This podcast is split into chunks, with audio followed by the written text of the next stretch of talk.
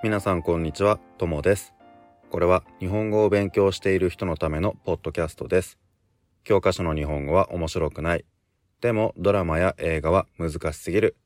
そんな人のために日本語教師のともがちょうどいい日本語で話をします。今日は、えー、恋愛についてリクエストをもらっています。えーとね、恋愛の告白の仕方ですね。ちょっとね、メール紹介しますね。えっ、と、インドネシアの方からのメールです。ともさん、こんにちは。インドネシア人のラニーです。ともさんのポッドキャストに最近ハマってるし、聞き取る力と単語上達にすごく役に立ちます。ありがとうございます。えー、次、リクエストですが、日本では直接恋愛の感情を伝えると聞いたことがあり、アニメでもよく見ますが、仕方があまりわかりません。よければ告白と告白の返事の仕方についてのお話をしていただけませんか？とのことです。ありがとうございます。リクエスト。えっ、ー、とね、この告白の仕方については、前も少し何かのエピソードで確か話したことがあったと思いますが、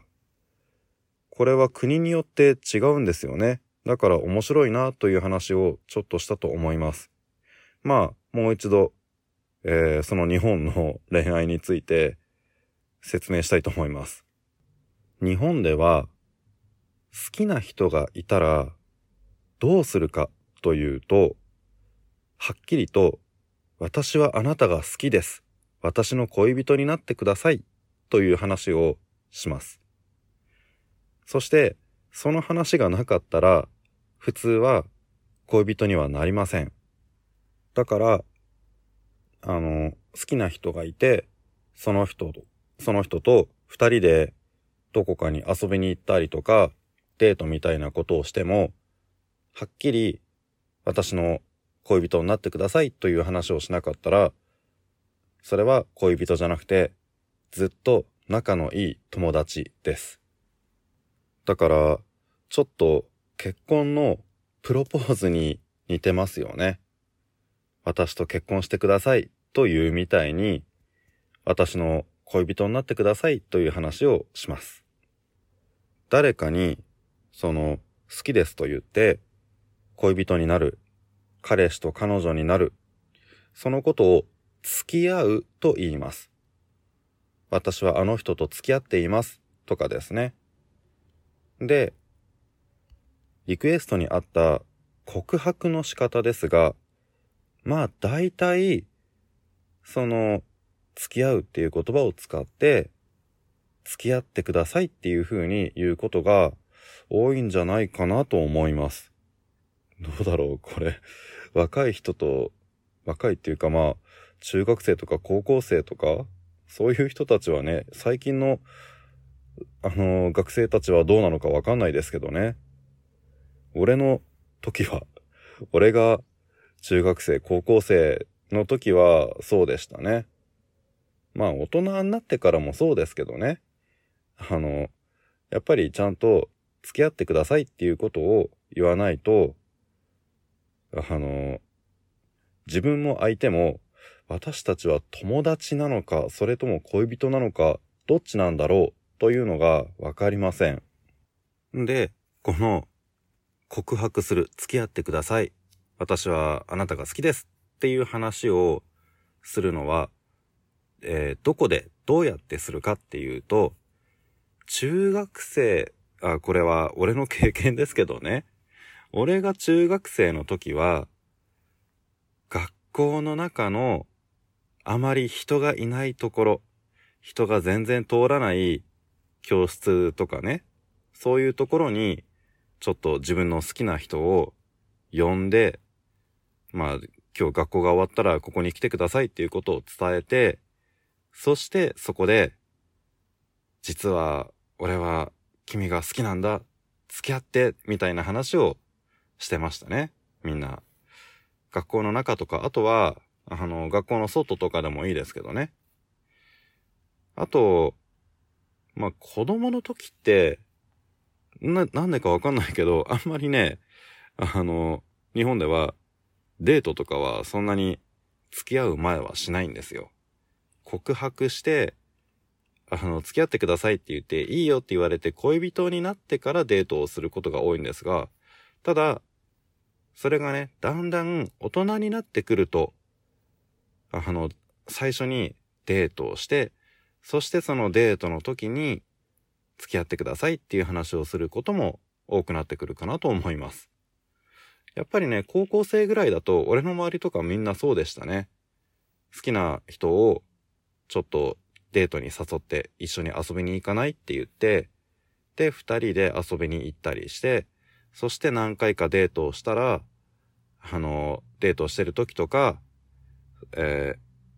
俺は君が好きだから付き合ってっていう話をする。そんな感じですね。子供の時はね、子供の時っていうか、その中学生とか高校生の時は、デートをしなくても、結構一緒にいる時間が長いから、だからお互いどんな人なのかっていうのが結構よくわかるんだと思うんですよ。例えば日本の、まあ俺の中学とか高校とかだと、あの、部活があったので、部活ってその学校が終わった後にやるクラブみたいなスポーツとかね。それがあったから、学校で、まあ、同じクラスの人だったら、朝から、あの、夕方じゃないけど、昼過ぎまでずっと同じ教室で勉強して、まあ、時々その、授業の中で一緒にグループで何か、あの、一緒に勉強することもあるし、それが終わってから、部活ももし一緒だったら、一緒にスポーツの練習とかをして、そして、あの、終わったら一緒に片付けたりとか、あとは、あの、うちが近かったら一緒に帰ったりとか、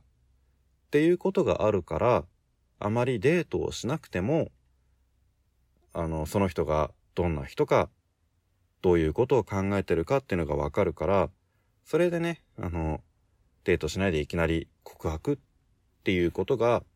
多いのかなと思います。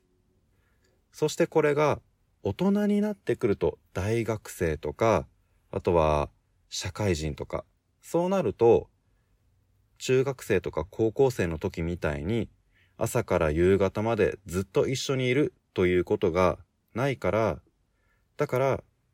告白する前にまずはデートに誘って二人で遊びに行ったりして、そしてお互いどんな人かよく分かったら、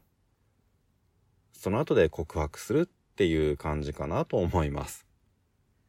こんなのがね、日本の、えー、恋愛の告白の仕方ですね。そして告白された方はどうするかっていうと、まあもちろん、あの、両思いって言って、両方の両ですね。両思いだったら、両方好きだったら、自分もあなたが好き、あなたも私が好きっていう、その両思いだったら、告白された時に、その時すぐに、わかりましたと。あの、お願いします。まあ、付き合いましょうっていうことですね。お願いしますっていうこともあると思いますが、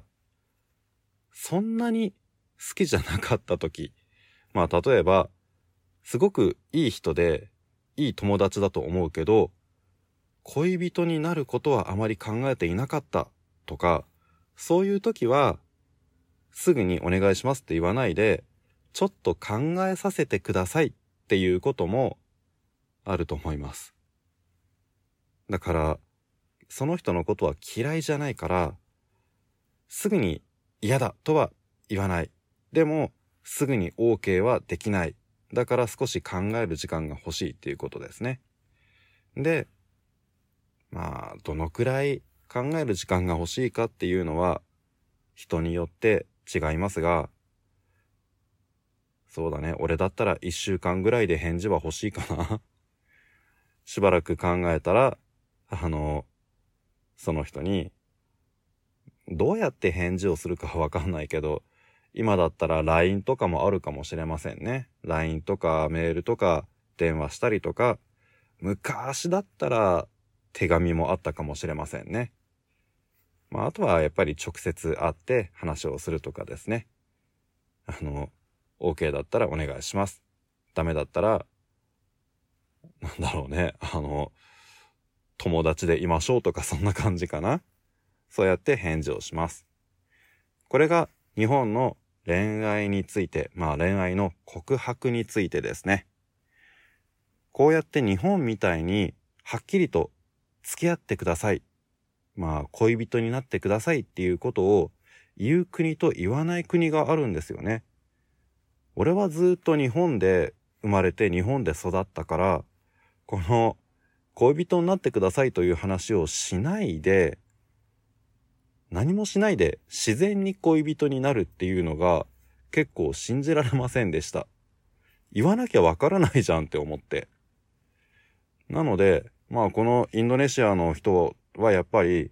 こういうふうに告白の仕方とかを聞くっていうことは、なんだろうね、デートとかをずっとしていくと一緒にいる時間が長いと自然に恋人になるっていう考えの国なんですかね。まあいろいろあって面白いですね。皆さんの国の話とかも何か面白いのがあったらぜひ教えてください。はい、じゃあ今日は、えー、この辺で終わりにしたいと思いますが、また何か日本についてね、リクエストとかあったら皆さんもぜひメッセージやメールをください。待ってます。それじゃあさようなら。